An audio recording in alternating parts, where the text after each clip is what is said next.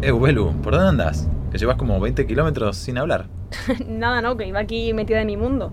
Bueno, mejor dicho en el tuyo, de hecho. ¿Cómo que en el mío? ¿Qué estás diciendo? Sí, porque estaba aquí pensando que con todo esto de la pandemia y tú habiendo hecho biotecnología, ha tenido que ser increíble, ¿no? En tu campo haber vivido esto en primera persona. ¿Y cómo se nota que ahí te sale la labor periodística? sí. Pero bueno, a ver, yo creo que las cosas más reconfortantes fue ver que en la sociedad, no sé, se empezaba a hablar de PCR, de desarrollo de fármacos, de vacunas, hasta el ARN mensajero. Ah, es verdad que el ARN mensajero además me contaste que fue clave, ¿no? Para que las vacunas fueran tan rápidas. Totalmente. Bueno, también la colaboración público-privada y creo que de las cosas más relevantes es que también fue más fácil reclutar pacientes, que para un ensayo de estas características siempre cuesta. Así que, ¿te acordás la cantidad de, no sé, Ya, que es verdad que, que, normalmente es más difícil, pero bueno, es que aquí el mundo se paró por el COVID y había que sacar esto adelante. Totalmente. Pero bueno, ya me cansé un poco de hablar de, de mi mundo. Volvamos al tuyo, que de ese no sé tanto. Genera el presente de la medicina del futuro. Un podcast de la biotecnológica Amgen con Belu Jiménez y Julián Gersetti. Episodio 9. Una década en 25 minutos. Los fármacos forman parte de nuestro día a día. A veces para aliviar un simple dolor de cabeza, otras para que nuestra calidad de vida sea mejor ante una patología crónica y otras para curarnos de un cáncer. En el episodio 1 ya te explicamos la contribución que los fármacos han tenido en el aumento de la esperanza de vida y en la mejora de la calidad de vida en los últimos años. En los próximos 25 minutos queremos contarte cómo se descubren y cómo se desarrollan. La experiencia que vivimos con la pandemia del coronavirus podría hacer pensar que es algo más fácil y rápido de lo que en realidad es. Te adelantamos ya un par de datos sorprendentes.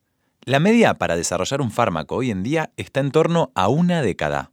Nada que ver con las vacunas contra la COVID que se pusieron en circulación en cuestión de meses. Y además, de todos los fármacos que entran en fase clínica, las autoridades regulatorias solo aprueban entre el 10 y el 20% de los que evalúan.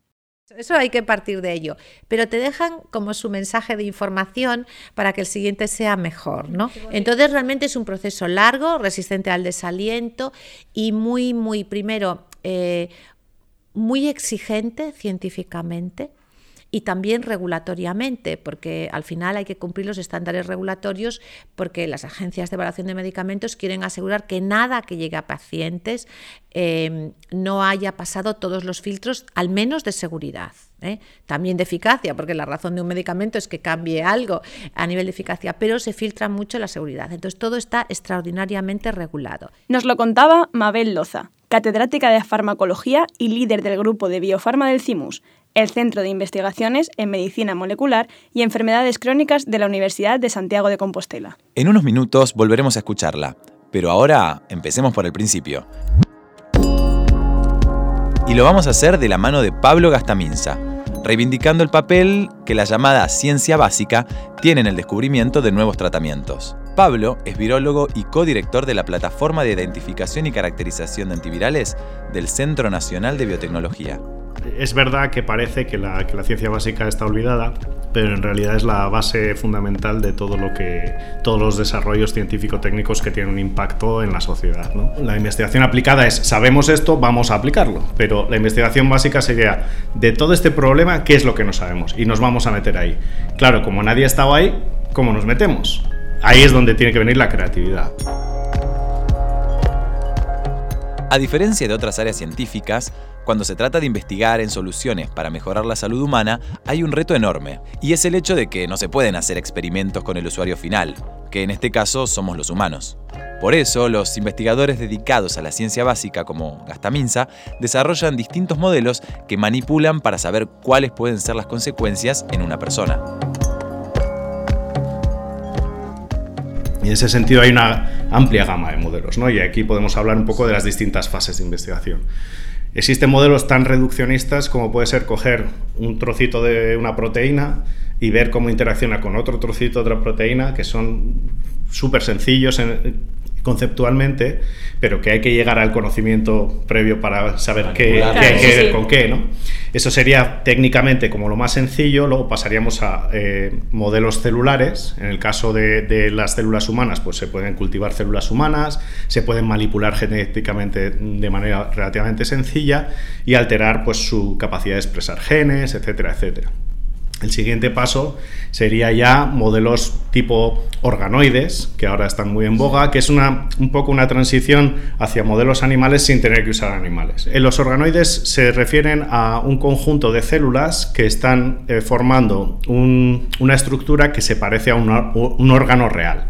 Nunca es un órgano real, eh, pero se puede modelar, por ejemplo, la interacción entre distintas células del, del, cerebro o de un riñón o de un hígado para entender un poco cómo interaccionan, cómo hablan entre sí es un laboratorio clásico de farmacología molecular o de biotecnología molecular. Cultivo. Claro, eh, cultivo tenemos una habitación grande automatizada porque tenemos eh, bueno, un sistema automatizado de cultivos celulares que está... en el CIMUS de Santiago de Compostela, un centro de desarrollo de fármacos puntero en Europa, trabajan con estos modelos celulares o de organoides a los que se refería Pablo Gastaminza y que son la base del trabajo preclínico que realizan.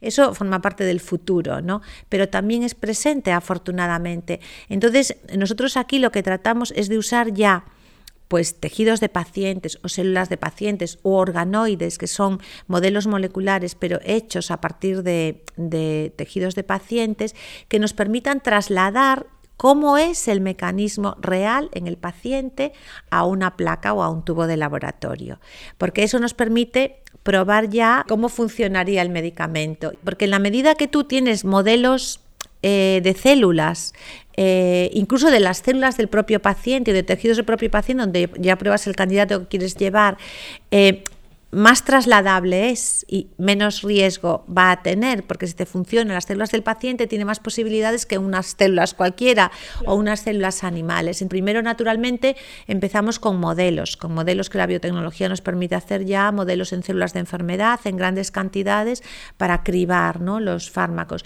Pero a, medida que ya vas teniendo los candidatos, intentas llevarlo lo más posible a una célula del paciente. Haces experimentos, digamos, en eh, procedentes de autopsias, etcétera, pero siempre es una extrapolación. Pero hay otros que sí puedes tener, pues no sé, células tumorales que pueden venir de, biopsias operatorias o células, eh, pues eso, de biopsias o de tejidos de pacientes que quedan restos. Entonces, para nosotros es un elemento precioso para validar los nuevos fármacos antes de ir a los ensayos clínicos. Genera, el presente de la medicina del futuro. Queridos alumnos, contamos hoy con la presencia del profesor Frederick Banting. Es todo un orgullo para mí presentar en este estrado a un investigador que, como sabéis, con su descubrimiento de la insulina, no solo ha revolucionado el tratamiento de la diabetes, sino que también ha demostrado que es posible obtener fármacos de origen biológico. Muchas gracias por sus palabras, profesora Butler. Es un placer para mí estar aquí y contar entre el auditorio con mi querido Charles Best, alumno de esta universidad y que tiene tanta responsabilidad como yo mismo en este descubrimiento. Este trozo de papel que llevo siempre encima y que quiero mostrarles tiene la clave de todo. Quizás debería tenerlo enmarcado en mi despacho, pero me gusta sentir su tacto en el bolsillo. Es el producto de la revelación de una noche, en la época en la que estaba absolutamente obsesionado con la investigación. Permítanme que les lea. Diabetes. Ligar el conducto pancreático del perro. Mantener los perros vivos hasta que se degeneren sus acinos y queden solo los islotes. Tratar de aislar la secreción interna de estos para aliviar la glicosuria. Eso es lo que hicimos, y no me fue fácil convencer a mis colegas, sobre todo porque el jefe de fisiología de la Universidad de Toronto, el profesor MacLeod, estaba convencido de que el control de la glicemia tenía lugar en algún centro del sistema nervioso central. Aún así creyó en mí, y pudimos poner en práctica el experimento. Fue algo extraordinariamente emocionante ver cómo una hora después de haber inyectado nuestra solución aislada a un terrier diabético en coma, se levantó y movió la cola. Hasta llegar a ese momento, hasta llegar a la insulina, hemos empleado cientos de páncreas de animales. Pero estamos convencidos de que nuestro descubrimiento salvará miles de vidas.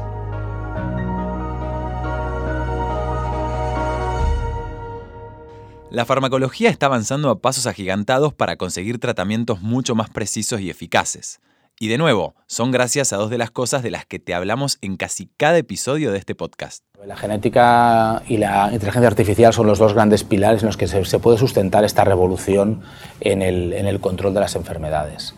Eh, como os comentaba antes, ¿no? podemos detectar dianas a través de estudios eh, genéticos, podemos hacer eh, pruebas modelizadas a través de inteligencia artificial y todo eso simplifica enormemente todo el proceso que os comentaba, sobre todo la fase preclínica, la fase de identificación de, de candidatos, porque hasta ahora era una aproximación mucho más de prueba-error que consumía mucho más recursos, mucho más tiempo y eso está cambiando ya, es una realidad y estoy seguro que va a ir todavía a más. Como te explicamos en el episodio 6, Amgen es propietaria de la compañía Decode y utiliza su inmensa base de datos genómica en la que está secuenciado el ADN de más de 180.000 personas. Y lo que hacemos es machear los pacientes con una enfermedad concreta a nivel de características genéticas con la población sana. Eso nos permite identificar cuáles son las diferencias genéticas y cuáles son las dianas, las proteínas que varían. A partir de ahí hemos de intentar identificar cuáles de esas proteínas tienen un impacto fundamental en el desarrollo de la enfermedad intentamos buscar el fármaco idóneo para interaccionar con ellas y modificar ese impacto.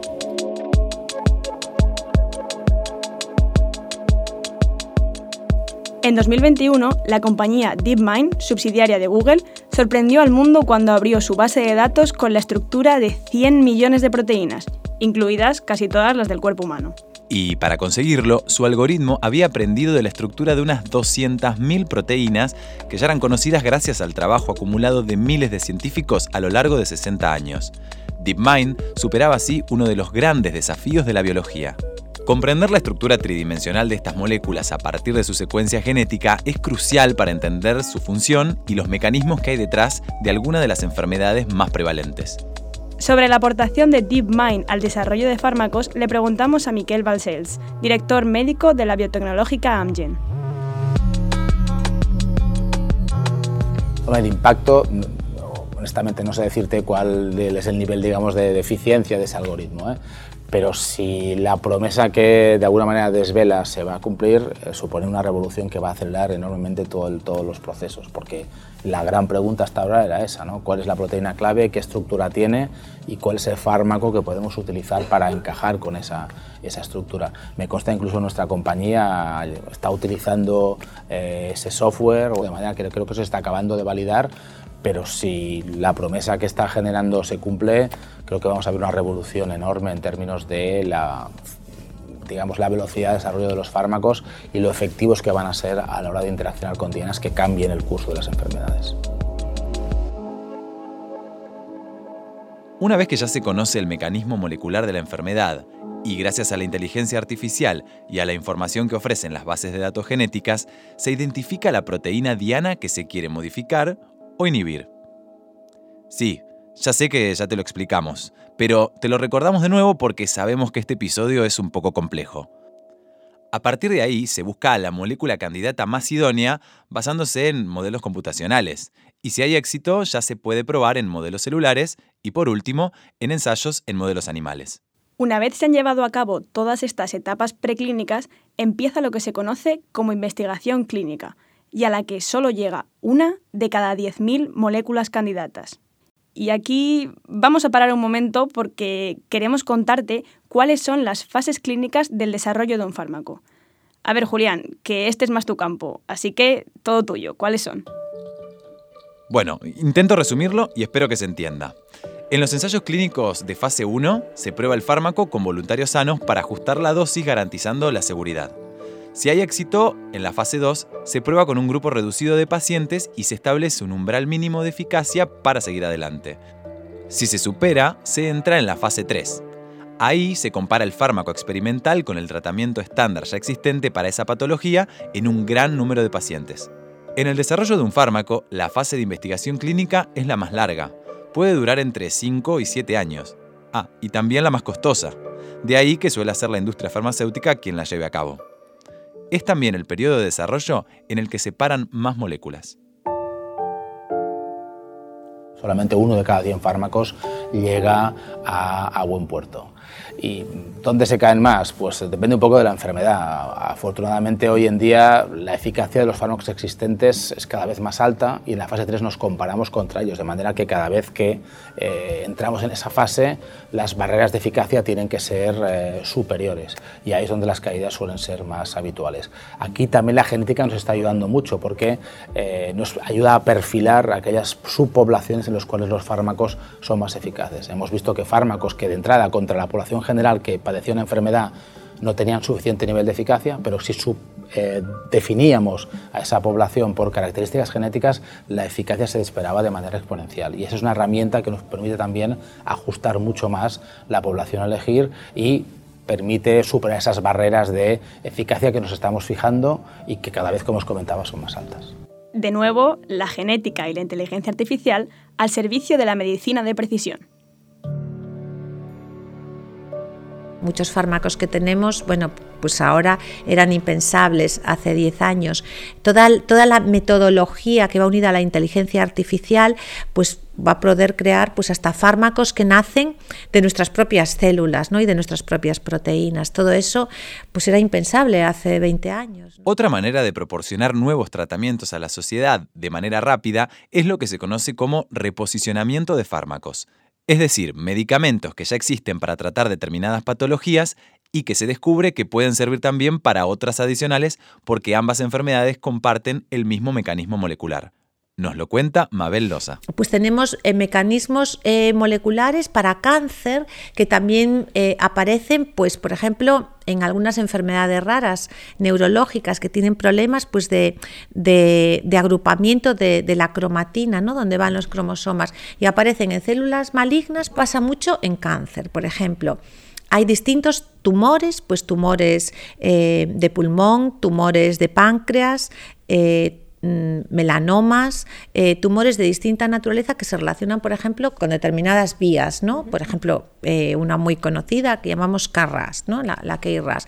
Aparece en distintos tipos tumorales. Entonces, en la medida en la que podemos frenar esa vía con un fármaco, eh, podríamos actuar en distintos tipos de tumores. Utilizando fármacos ya existentes para otras patologías, se puede pasar de los 10 o 12 años habituales de desarrollo a tan solo 6 meses esa estrategia de reposicionamiento lo que, lo que hace es acortar eh, la transición desde los estadios de investigación básica. ¿Por qué? Porque ese fármaco, independientemente para qué se use, se puede administrar a personas. Y la eficacia clínica es lo único que hay que preguntar.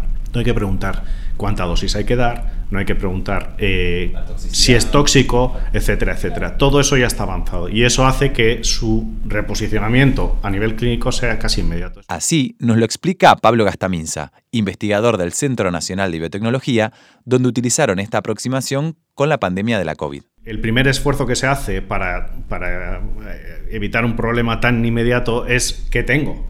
¿Qué puedo usar? ¿no? Y entonces eso se ha, hecho y nosotros hemos eh, cribado librerías de compuestos o quimiotecas de compuestos, cientos de compuestos, miles de compuestos que se pueden comprar en farmacias, se usan en hospitales para distintas cosas, eh, frente al SARS-2, ¿vale? En un modelo, como he dicho antes, de cultivo celular, ¿vale? Y en ese sentido hemos, hemos probado la actividad de esos compuestos uno por uno y hemos mirado a ver si alguno podría tener una utilidad en frenar eh, la replicación del virus. ¿vale? En este caso, literalmente, teníamos la colección de compuestos en nuestra nevera. y ante un virus nuevo que no sabía cómo funcionaba, pues sabía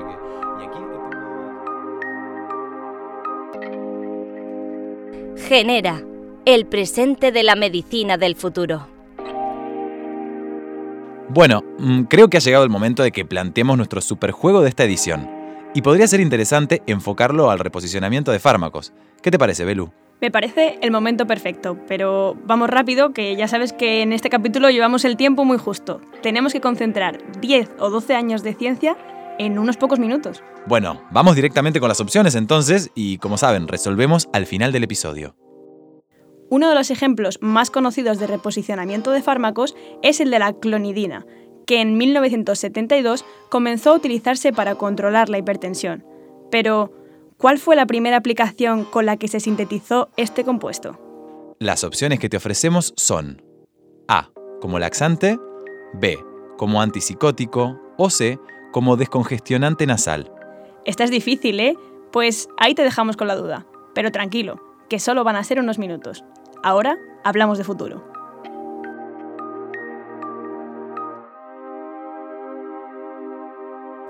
Como siempre, queremos conocer qué tenemos a la vuelta de la esquina. En el episodio 4, en el que te hablábamos de tratamientos contra el cáncer, ya te explicamos algunas modalidades terapéuticas que están revolucionando la oncología. En este capítulo, el director médico de Amgen destaca aquellos que funcionan por inducción de proximidad. El concepto que hay detrás de esto es poner en contacto una diana clave en la célula que de alguna manera es responsable de la, de la enfermedad con alguna parte de nuestro organismo que interaccionando con ella pueda contener el avance de esa enfermedad, pueda de alguna manera controlarla. ¿no? Eh, estos fármacos actúan como puente de unión estable entre esa diana y entre esa parte de nuestro organismo, sea una célula, sea una proteína, sea una enzima. Eh, este, este, el primer paso en esta dirección se dio con los anticuerpos biespecíficos, anticuerpos BITE. Son anticuerpos que están aprobados ya en alguna enfermedad, por ejemplo en el caso de un tipo de, leucemia, y ¿qué es lo que hacen? Son capaces de unirse con una proteína de la superficie de la célula leucémica y luego se unen eh, con otra proteína de la superficie de los linfocitos T, que son células de nuestro sistema inmune. Y esta unión que permite que el sistema inmune vuelva a reconocer esas células tumorales como células exógenas a las cuales tiene que reconocer y eliminar. Este era el gran mecanismo de escape que tenían estas células para avanzar y hacer que la enfermedad creciera, huir, evadirse, esconderse de la capacidad de reconocimiento del sistema inmune.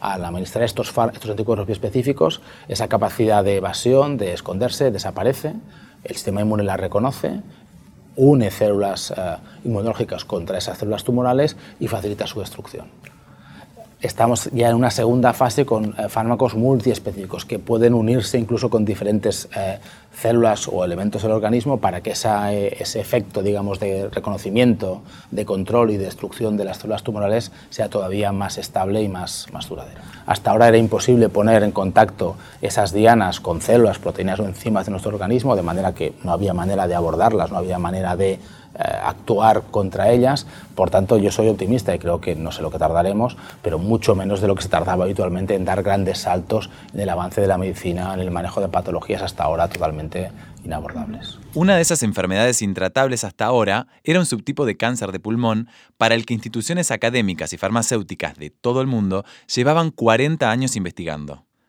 Sabían que se producía por las mutaciones dañinas en el gen KRAS, pero no encontraban la manera de detener esa actividad. Hoy en día ya es posible. Nuestro objetivo con este episodio era resumirte en 25 minutos la historia de 10 o 12 años que hay detrás del desarrollo de un fármaco. Pero ya has podido comprobar que esa historia está cambiando, se está acortando y se puede acelerar ante una situación excepcional como la pandemia de la COVID-19.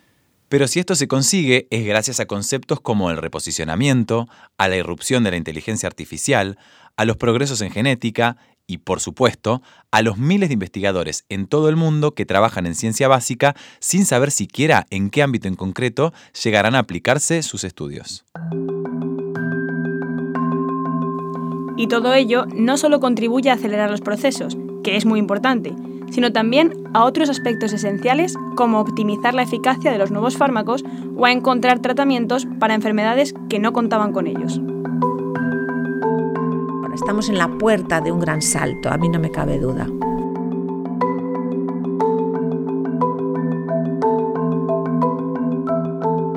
Uf, qué rabia me da que no podamos dejar así el final de los capítulos, con estas palabras tan esperanzadoras que nos daba la doctora Loza. Pero tenemos un compromiso contigo y somos gente de palabra. Así que aquí te traemos la solución a nuestro superjuego. Vamos a ello. Te preguntábamos cuál era el uso para el que fue concebida la clonidina, que se reposicionó como un fármaco para controlar la hipertensión. Y las opciones eran A como laxante, B como antipsicótico o C como descongestionante nasal. Pues la respuesta correcta es que la clonidina era originalmente un descongestionante nasal, que pasó de la nariz a las arterias. Y ahora, si quieres, no solo no nos importa, sino que te recomendamos que mires en internet otros curiosísimos casos de reposicionamiento de fármacos. Todo un mundo de curiosidades. Gracias por escucharnos. Y por pensar y jugar con nosotros. Hasta, el, próximo, episodio. Genera, el presente de la medicina del futuro. Un podcast de la biotecnológica Amgen.